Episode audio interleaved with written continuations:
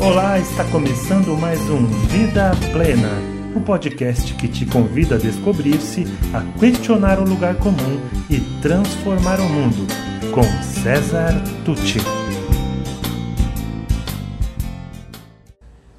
Quais são os pilares do bem-estar humano? As bases da tão sonhada felicidade? Como cultivar intencionalmente os fatores que geram equilíbrio e felicidade? Para fazer frente ao grande índice de pessoas com depressão, desmotivação, desengajamento e ideias suicidas? Não se engane, não há receitas prontas, não há fórmulas infalíveis, nem modelos que se ajustem a todas as situações e pessoas. Felicidade não é produto que se encontra nas prateleiras, não vem adicionado aos energéticos, não dá para injetar na veia, nem importar pela internet. Os grandes estudiosos da psicologia positiva, cada um em sua área de atuação, também sabem disso. Pois a própria psicologia positiva não estabelece um método infalível para ser feliz. Ela aponta caminhos possíveis, mas não os define como um método linear e cartesiano. O que esses estudiosos, cientistas, professores, pesquisadores fazem é justamente o contrário ao invés de dizer faça isso e você será feliz, eles pesquisam, observam, entrevistam, estudam profundamente as pessoas felizes para identificar os pontos em comum entre elas, características e atitudes que, de alguma forma, estão presentes em seu modo de ser, de agir e de ver a vida, e que podem então indicar possíveis caminhos para aqueles que desejam alcançar mais altos níveis de felicidade. Tudo começou quando alguns estudiosos começaram a questionar o papel da própria psicologia. Começaram a se perguntar por que ela havia se restringido a estudar as pessoas em desequilíbrio, deprimidas ou com transtornos mentais diversos. Por que estudavam os psicóticos, mas não estudavam os seres humanos saudáveis?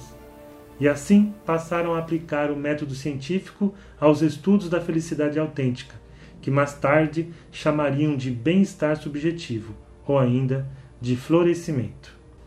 E assim nasceria a psicologia positiva como ciência no final da década de 1990, com Martin Seligman, da Universidade da Pensilvânia, e Mihai Csikszentmihalyi, da Universidade de Chicago, ambos em plena atividade até o momento.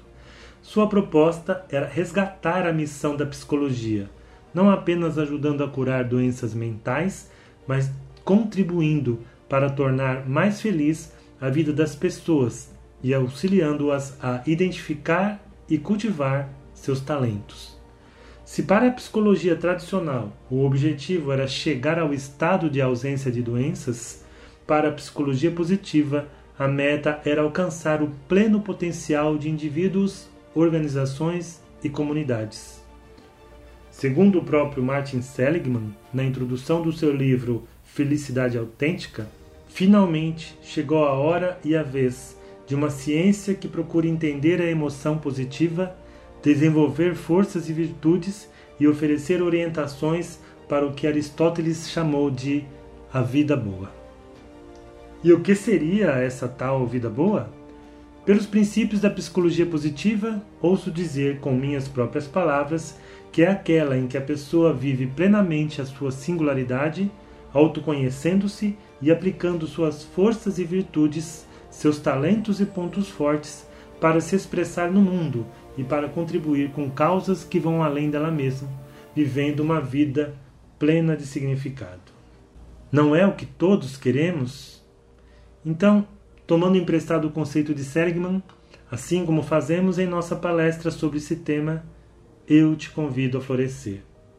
Eu te convido a florescer assumindo a parte que te cabe, pois se há fatores genéticos, sociais e circunstanciais que você não pode mudar e usar, há também uma parcela que depende de você, de suas escolhas, de sua ação intencional. É aí que você deve atuar ainda mais fortemente.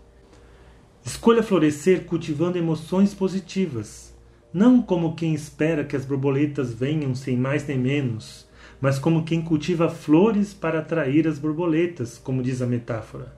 Que situações, pessoas, lugares, livros, músicas, eventos te trazem esperança, serenidade e alegria, por exemplo? Por que não criar mais momentos como estes? Por que não exercitar o cultivo de uma das principais emoções positivas, a gratidão? Você sabia que pessoas gratas são mais felizes e não o contrário? Escolha florescer cultivando relacionamentos positivos, pois estudos conduzidos há décadas com centenas de pessoas e seus descendentes chegou a uma conclusão categórica. Considerando todas as variantes possíveis, são os bons relacionamentos que mantêm as pessoas mais felizes e saudáveis por mais tempo em todos os aspectos. Desapegue-se dos relacionamentos tóxicos, das relações de dependência, de dominação ou de cobrança sem fim. Escolha florescer vivendo mais momentos de flow. Sabe aquilo que você sente quando faz aquela atividade que você sabe fazer, gosta de fazer e até perde a noção do tempo? Aquela atividade que te desafia e te agrada ao mesmo tempo? Dançar, nadar, pintar, tocar um instrumento, lavar louça, pesquisar, cuidar de alguém, dar aulas, não importa o que seja. Se essas coisas te colocam em flow, por que não praticá-las mais vezes, intencionalmente, sempre que possível? Este é outro elemento importante do bem-estar subjetivo. Escolha florescer cultivando sentido. Sentido, significado ou propósito é o outro elemento do bem-estar subjetivo e é um dos principais norteadores da vida em plenitude. O melhor de nossa humanidade surge quando vamos além de nossas necessidades pessoais e dos nossos interesses próprios.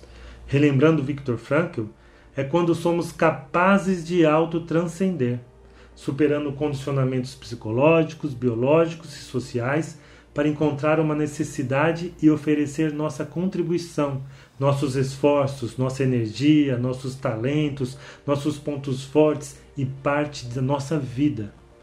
Pessoas que se guiam por um propósito não seguem inconscientes a manada. E por fim, escolha florescer cultivando realizações.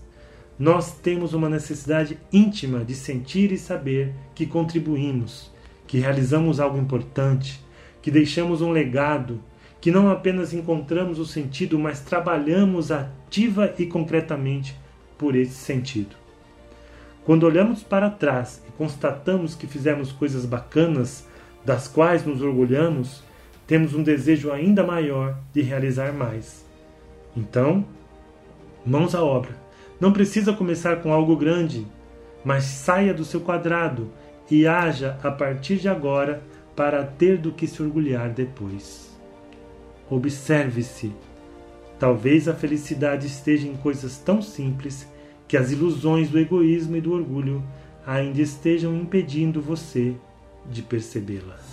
E se você gostou desse podcast, conheça mais sobre o meu trabalho pelas mídias disponíveis em www.cesartucci.com.br. Sou especialista em desenvolvimento humano, autor do livro Faz Sentido para Você, criador do projeto Educar para a Vida Plena e acredito que juntos podemos construir o mundo melhor que tanto desejamos. Obrigado e até mais.